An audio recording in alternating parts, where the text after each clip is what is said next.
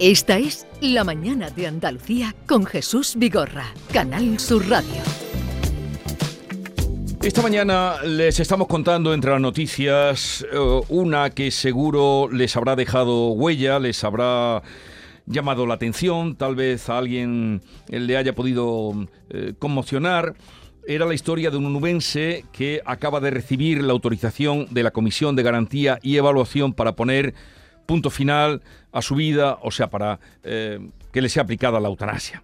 Hasta hace una semana, José Díaz era un desconocido para todos, para la gran mayoría, excepto su familia y sus amigos, pero un grito de auxilio por parte de su familia ha dirigido el foco mediático que, en tantos casos, puede ayudar a que situaciones como esta que ahora les contamos se superen. José es un joven onubense con daños cerebrales irreversibles que lleva año y medio pidiendo la eutanasia. Está ciego, no puede hablar, apenas si anda y sufre fuertes dolores que eh, su familia sobrelleva viéndolo padecer. El derecho a una muerte digna se le ha reconocido a José, pero hasta ahora no se le ha podido garantizar porque en este tiempo los médicos especialistas eh, se habían declarado objetores. Apenas 24 horas después de que su caso se hiciese público, todo el proceso afortunadamente se ha acelerado y todo ello hasta el punto de que puede que incluso ya tengan fecha. Influyó el que nuestra compañera Lorena Caballero en Andalucía Directo sacara este asunto. Fue casualidad. En cualquier caso, la realidad es que la familia recibió ayer una llamada muy importante, muy esperada. Su madre, Bartolina Pérez, respondía a la llamada de Canal Sur con sentimientos encontrados, como van a escuchar ahora. Él está muy contento, lo ha celebrado y todo, porque él tenía mucha, tiene muchas ganas de, de descansar. Pero claro, yo que soy su madre, pues la verdad que para mí es muy triste, la verdad. Lorena Caballero es nuestra compañera de Andalucía Directo que eh, conseguía eh, este testimonio y una entrevista con la madre, con Bartolina. Lorena, buenos días. Buenos días, buenos días, compañero. Eh, ¿Cómo fue ese encuentro? ¿Cómo te enteras de este caso? Bueno, no llega a través de, de los medios porque ya hace unos días se hizo eco de los medios. La familia decía que era la única opción que ellos veían para, para que, bueno, para conseguir que se respete y se lleve a cabo la decisión de José. Y bueno, el proceso se aceleró eh, una vez que se hizo eco los medios. El viernes, el pasado viernes, ya tuvieron ese médico consultor, eh, ya le dieron cierta en el centro de salud y, bueno, y, ya llegó a comisión. Eh, ayer, cuando grabamos el reportaje, ellos todavía estaban en una incertidumbre, la familia, que no sabían qué iba a pasar. Sabía que se estaba acelerando, pero no sabían eh, en qué momento, en qué día, eh, cuándo iba a suceder, o si iba a suceder, o si ese informe iba a ser favorable. Em, y grabando el reportaje, pues después eh, nosotros que siempre nos ponemos ¿no? y, hablamos con la, con la parte que corresponde, que en este caso con la Consejería de Salud, hablamos con ellos y, y sobre las 5 de la tarde, bueno, pues la familia me dio la, la noticia de que ese informe había sido favorable y que hoy a las 4 de la tarde pues estarían en el centro de salud para ultimar los detalles y darle ese último adiós a José. Es una situación muy dura, mm. muy dura. Me emociono y todo todavía. La situación es tremenda. Vamos a... Mm, espera un momentito con nosotros, Lorena, que vamos a saludar a Sandra. No sé si conociste también a la hermana de José, a Sandra. Eh, Sandra, buenos días. Buenos días, Jesús. Buenos días, Lorena, cariño. Un placer otra vez saludarte. Buenos días, Sandra, corazón. Desde, Mm, primero agradecerte que nos atiendas, Sandra, porque esto también mm, puede servirnos para muchas personas que ojalá y no, pero pudieran verse o pudiéramos vernos en esta situación. ¿Desde cuándo eh, tu hermano mm, tiene esta intoxicación, este problema desde hace año y medio, tengo entendido, no?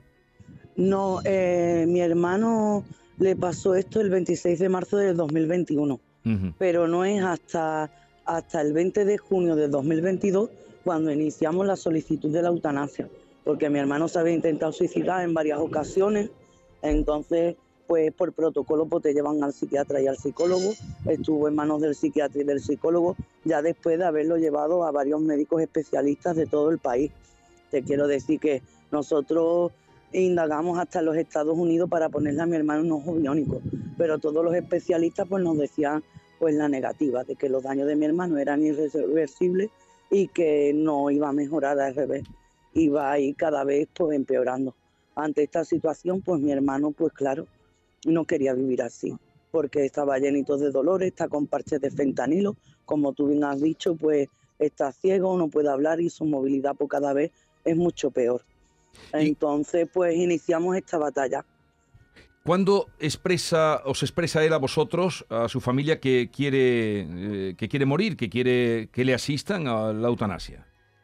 Desde el momento en el que le dice que mi hermano no va a tener mejoría y que esos dolores nunca se le van a quitar y que sus daños son irreversibles. Entonces, desde el primer momento, él ya no quería vivir así. Y dices que pasa un tiempo y fue eh, año y medio más o menos, el 20 de junio del año 22, cuando solicitáis eh, que le sea concedida la eutanasia. Mm, ¿Cómo fue? ¿Qué proceso seguiste? ¿Ante quién hacéis esa petición? Pues mira, nosotros iniciamos el proceso, llamamos, primero, lo primero es comunicárselo a tu médico cabecera, él tiene que hacer un informe se llama el Lorecero, que a mero informativo ¿no? decía en qué consiste la eutanasia. Y desde ahí ya tuvimos el primer problema que el médico ya empezó con la negativa, que él era objetor, que tenía que hablar con abogado, pero vamos a ver si eso es mero informativo, vale que usted después no sea el médico responsable, pero la primera solicitud me la tienes que iniciar. Entonces ya empezamos la odisea. Tuvimos que hablar con la directora, de la directora la psiquiatra nos dijo que no, que eso lo tenía que hacer el médico de cabecera. Bueno, pues a pasar de mucho, pues nos hace ese informe principal, el lorecero, que es el consentimiento de que mi hermano quiere solicitar la eutanasia y en qué consiste. Y ya luego pues empieza nuestra odisea que nos mandan a un médico de Manzanilla porque resulta que en Huelva todos los médicos son objetores y nos mandan pues, a un centro de salud de Manzanilla que es poco más que un salón de una casa, cariño. Es que, vamos. Y ahí pues el médico hace una consulta de no más de cinco minutos y en la despedida pues nos dicen que si hemos visto la película de Mar Adentro, le decimos que sí, nos dice que eso es un asesinato. Cuando la película de Mar Adentro, cuando se hizo y cuando lo que le pasó a ese hombre, mm, hay que estar muy bien informado y saber que ahí no había ninguna ley que lo contemplara, porque la ley entró en vigor en el 2021. Entonces, para ser médico y hacer esa objeción también deberían de tener un poco de cultura general y hacer un tipo de curso, como se están haciendo en todas las comunidades, menos en Andalucía, para formar a los profesionales, porque si hay una ley, lo primero que tienen que poner es media disposición de los sanitarios, abrir un poco la mente pero bueno, eso será otro tema, te sigo contando, ¿vale, cariño? Ahí empezó nuestro calvario. Entonces, ese informe evidentemente fue desfavorable. Se fue a la comisión, fue sin un médico consultor, con falta de documentación. Eso nunca lo llegó a, a ver el presidente de la comisión, ese informe. Eso nunca llegó, no sé dónde se perdió en el camino, pero la batalla fue dura porque eh, tuvimos que ir al juicio de lo contencioso, tuvimos que ir a vía judicial. En la vía judicial nos encontramos con la traba de que eh, conseguimos un médico forense que viera a mi hermano eh, de pago y él nos, comentó, dice, si tu hermano reúne todos los requisitos de la ley, yo voy a tirar para adelante con ustedes. Él cuando reconoció a mi hermano y lo vio en varias ocasiones y le hizo su estudio, le dijo, no, no, su hijo está apto para la prestación porque reúne todos los requisitos. Entonces, más pues pues nada, nos vamos manos a la obra, vamos al juicio y cuál es nuestra sorpresa que en el juicio ni entró mi hermano, ni pudimos entrar ningún familiar, ni se hizo caso del informe médico forense que llevamos y se hizo caso solamente pues del médico responsable que era el médico de Manzanilla que hizo el informe desfavorable. Entonces después de muchos meses de lucha pues en noviembre del 2023 pues no lo deniega. Teníamos dos opciones que era una ir al Supremo y la siguiente pues iniciar otra vez la solicitud. Entonces pues nos informamos y para ir al, al Supremo, pues si la sanidad está mala, la justicia está peor.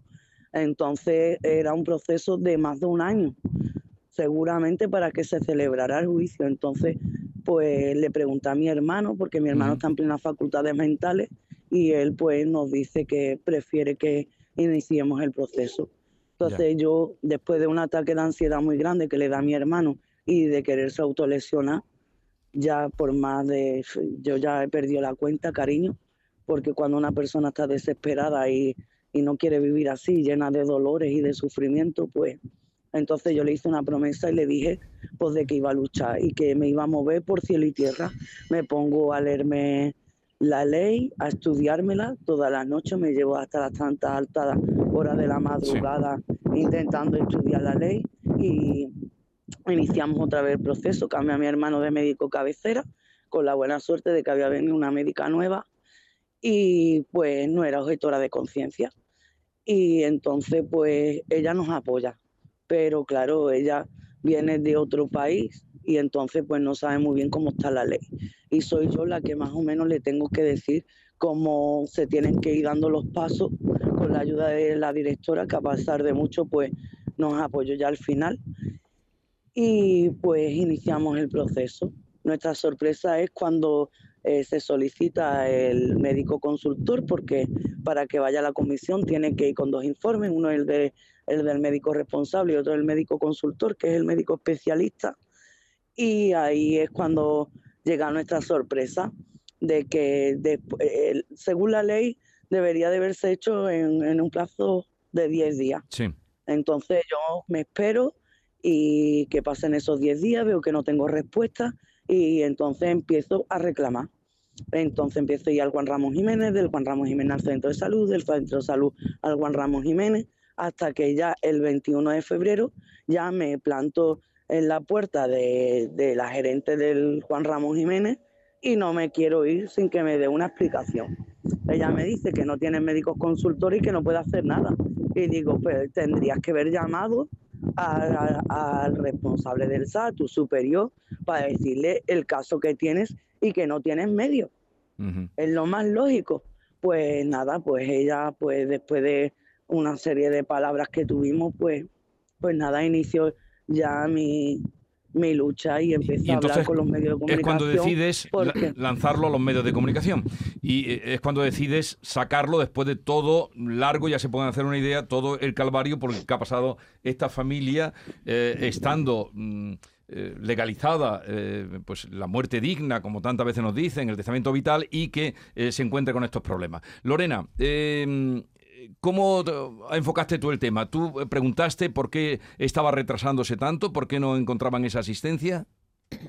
Sí, claro, la, idea nosotros ya sabéis que nuestro objetivo siempre en el programa es dar solución a los problemas y ver por qué eso eh, está, está paralizado, preguntamos, eh, nos decían que nos esperáramos, que, nos iban a responder y, bueno, y mientras tanto estando con la familia, eh, grabando con el reportaje y viendo la situación que, que, vivimos ayer, que es tremendamente dura, porque entendemos que, como ya ha explicado Sandra, todo ese proceso que han tenido que pasar, el sufrimiento, el que José lo tenía eh, clarísimo desde el primer momento lo que quería, que la familia también tenía claro que eso eh, tenía que proceder y que era así y que correspondía a, la ley, pues, pues bueno, pues nos pusimos a, luchar un poco para que, para que se, agilizara un poco el proceso y que, y que le dieran solución a, esta familia.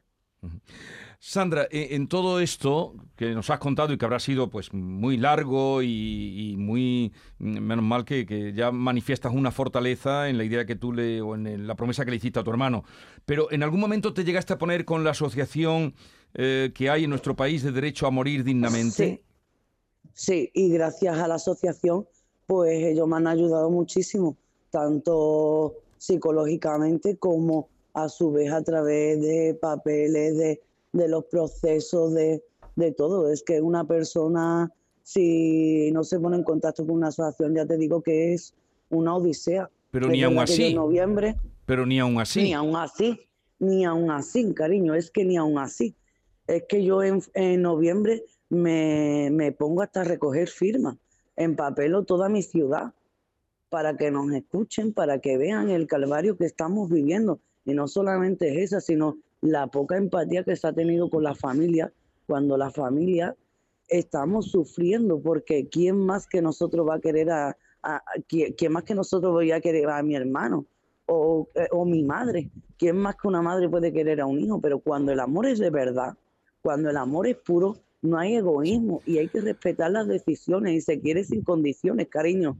Es que eso es lo que no se entiende y, que hay una ley que lo ampara y que no entiendo por qué tanta injusticia, por qué tantas trabas, por qué, por qué no aprendemos de nuestros errores, por qué no se forman a los profesionales como en otras comunidades y aprendemos de otras comunidades en las que sí se funciona. Si es que he tenido problemas hasta para hacerle el testamento vital a mi hermano y a través de los medios de comunicación, cuando yo dije que no se estaba funcionando el testamento vital, pusieron y lo, y, lo reactivaron al minuto one. Entonces, ¿por qué hay que, luchar tanto? Porque hay que salir en los medios. ¿Tú crees que estos, esa llamada eh, que recibís ha sido porque esto ha saltado a los medios de comunicación? Por supuesto, no me cabe ninguna duda, cariño. No me cabe ninguna duda. ¿Y a raíz de eso se han tomado algunas consideraciones? Vamos a ver, aquí es que lo que está claro es que alguien no ha hecho su trabajo, porque la ley admite, lógicamente, a los objetores. Nadie puede obligar a un médico a, que acabe con la vida de nadie si el médico no quiere. Pero aquí el problema ha sido todo, mm, por lo que tú cuentas, Sandra, ha sido un problema de gestión, porque tú te pones en contacto con esta señora del Hospital Juan Ramón Jiménez, que lo que hace de alguna manera es marearte y paralizar el caso según a tenor de tus palabras. La Junta, eh, para evitar este tipo de situaciones ya ha anunciado medidas para evitar que ocurran casos como este, que se dilaten el tiempo. La propia consejera de Salud, Catalina García, ha dicho que se va a activar un equipo móvil para actuar en casos similares. Es decir, que cuando haya traba, que cuando haya médicos que sean objetores, pero que también, por lo visto, la objeción eh, se propague a través de los canales que tendrían que hacer su trabajo administrativo para que otros médicos hubieran atendido vuestra demanda, pues eh, la Junta parece que se, se hace eco mm, de esto y pone la solución encima de la mesa, que es, pues eso, crear un equipo de profesionales que no sean objetores y que eh, presten este servicio al que tiene derecho tu hermano y otras muchas personas, ¿no? Exactamente, porque en Andalucía hay 83 solicitudes y de esas 83 solamente 21 han sido aprobadas. Una de ellas es la de mi hermano, pero es que hay 60 familias más andaluzas que están en nuestra misma situación y que no hay derecho a que tengan que, que pasar esto. Nosotros porque ya te digo que me da igual lo que piense la sociedad, me da igual lo que piense el mundo entero. Yo lo único que pienso es que hay una ley que mi hermano, uno de los requisitos que no quiero verlo sufrir, que más que a nosotros no nos va a doler nada, pero más nos duele verlo el deterioro día a día, que te puede decir Lorena cómo está mi hermano, y que ayer es la primera vez que lo vi tan feliz y, y tan risueño después de estos tres años de enfermedad. Ayer fue la primera vez que lo vi con esa sonrisa y, me quedo con eso, con todo el dolor de mi corazón, Jesús. Ya, ya. Bueno, pues eh, esto demuestra eh, una ley, como bien nos ha contado mm, Sandra, que está desde, desde el año 2021, pero que luego se encuentra con todas estas trabas que nos ha narrado, con el sufrimiento añadido de ser una situación tan delicada y verse en este, en este laberinto por el que ha vivido esta familia. Lorena, no sé si quieres apuntar algo más eh, a tenor de lo que nos contaba Sandra. No, que eso, que hay muchas familias que es verdad que también se encuentran en la misma situación. Es cierto también que, la Consejería también ha anunciado medidas respecto a, ese tema que, se ha comentado y, desearle a la familia que, bueno que pueda estar en paz y sobre todo José. Yo sé que la madre ahora mismo está con unos sentimientos, que Barto está con unos sentimientos mi madre ahora mismo está muy mal, por eso, está muy mi madre pero, no ha podido salir. Mm. Pero, le mandamos un abrazo muy fuerte a, la familia y a José sobre todo. Pero nos, en fin, eh, nos satisface haber podido hablar contigo, eh, contigo escucharte, Sandra. Em, desde luego hay que tener mucha voluntad para el recorrido que has hecho. Nos pasan un dato de que hay 56 solicitudes ahora mismo en total en el año 2023, mm, solicitudes para em, que se ejerza ese, ese derecho y ese que es la eutanasia, ¿no? Mm, ahora mismo pendiente 56 solicitudes eh, en Andalucía. Bueno, me he equivocado por cuatro, Jesús, más o menos yo estaba no, más por o menos. ahí, por ahí. No, digo porque es el dato que nos envían, ¿no? Pero que, que son detrás de esas solicitudes, 56, eh, hay mucho sufrimiento eh, como el que ha pasado esta familia. Mm, eh, gracias por atendernos en un momento tan delicado y que sea todo para bien, Sandra. Muchísimas, muchísimas gracias, cariño, y espero que aprendamos de nuestros errores que esto sirva, que, que esto no quede en saco roto y que y que ayudemos a esa familia que tanto nos necesitan y que tanto apoyo necesitan y que, que por fin puedan descansar sus familiares. Gracias, Sandra. Eh, Lorena, un abrazo. Gracias a ustedes, cariño. Gracias, un abrazo, un abrazo a la familia. la pregunta está, ¿hay que llegar a los medios de comunicación en un caso o en casos como este para que se ejerza eh, un derecho, para que se pueda, mm, pueda asistirle a una persona el derecho a una muerte digna? Es asombroso, desde luego. Si quieren comentarnos algo, 670 940 200, ya lo han comenzado a hacer eh, algunos oyentes sobre este particular de José, de Sandra, de Bartolina, su madre. Yo tengo hecho el testamento vital y animo a todo el mundo que lo haga porque ahí expreso yo mi voluntad de que no se me mantenga artificialmente y se me aplique la eutanasia. Y los que están en contra de la eutanasia y mienten descaradamente cuando dicen que se va a disponer de la vida de otras personas, eso es totalmente falso, porque ninguna persona puede definir la eutanasia sobre otra, solamente sobre sí mismo. Y estoy incluso a favor que se legalice el suicidio asistido porque nadie debe tener más derecho que yo a decidir sobre mi propia vida, ni ningún Estado, ni ninguna religión, ni nadie más. Así que todo el mundo a hacer su testamento vital para que se respete su voluntad sobre sí misma. Pero aún así, ya ven qué problemas se ha encontrado esta familia. dos años de Y espero que, que esto mm, sirva para una actualización y una revisión de esos consejos consultivos donde la salida de un médico es que se ha visto la película mar adentro. O sea, es una cosa eh, me parece eh, esta familia se ha encontrado con muchos palitos en la rueda, desde el ámbito médico, pero también desde el ámbito judicial, porque como ella contaba, cuando fueron a que un juez decidiera si José podía recibir o no la eutanasia, no, no le dejaron ni entrar, ni le vieron, se quedaron solamente con el testimonio del médico. Más claro, el agua, no solamente la objeción de conciencia de médico, sino por lo visto en este caso también de los jueces, ¿no? Entonces es difícil, pero qué bien que, que se acuda a los medios de comunicación y que sea algo efectivo, que es que hay una ley, que es que hay que cumplir que es que si una persona que se encuentra en una determinada situación quiere dejar de respirar, tiene todo el, derecho del mundo. Y creo que era Rafael, el oyente, que nos ha dejado este, este mensaje. Yo te digo, yo 100% de acuerdo, ¿eh? absolutamente.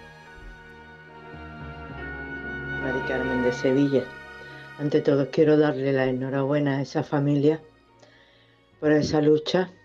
Yo estoy a favor de la eutanasia, por supuesto, Además, siempre lo he dicho que yo, mm, si me viera alguna vez en esas condiciones, la pediría a gritos, porque así no se puede vivir sufriendo esa persona y sufriendo la familia. Me emociono. Y bueno, ya está. Un saludo.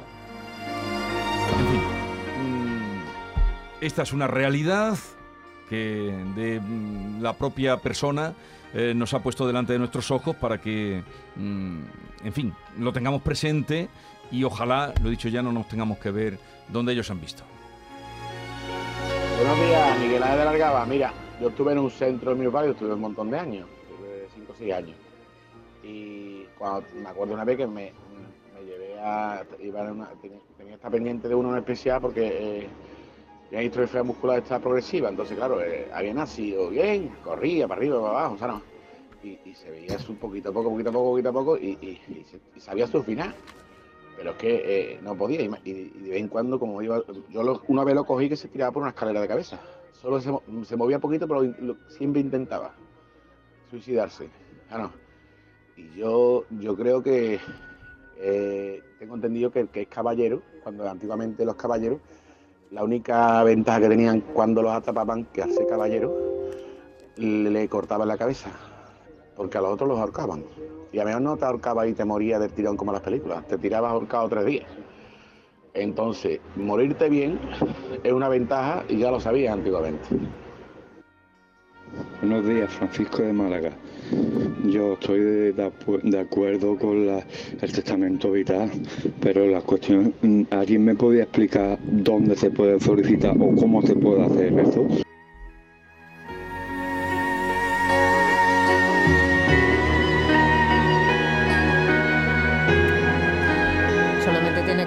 En cualquier buscador testamento vital en Andalucía y le va a salir donde tiene que rellenar el formulario, páginas de la consejería y, seguir el protocolo.